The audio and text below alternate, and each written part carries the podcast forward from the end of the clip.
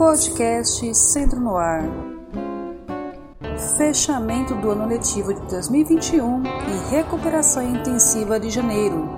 Atenção, gestores escolares!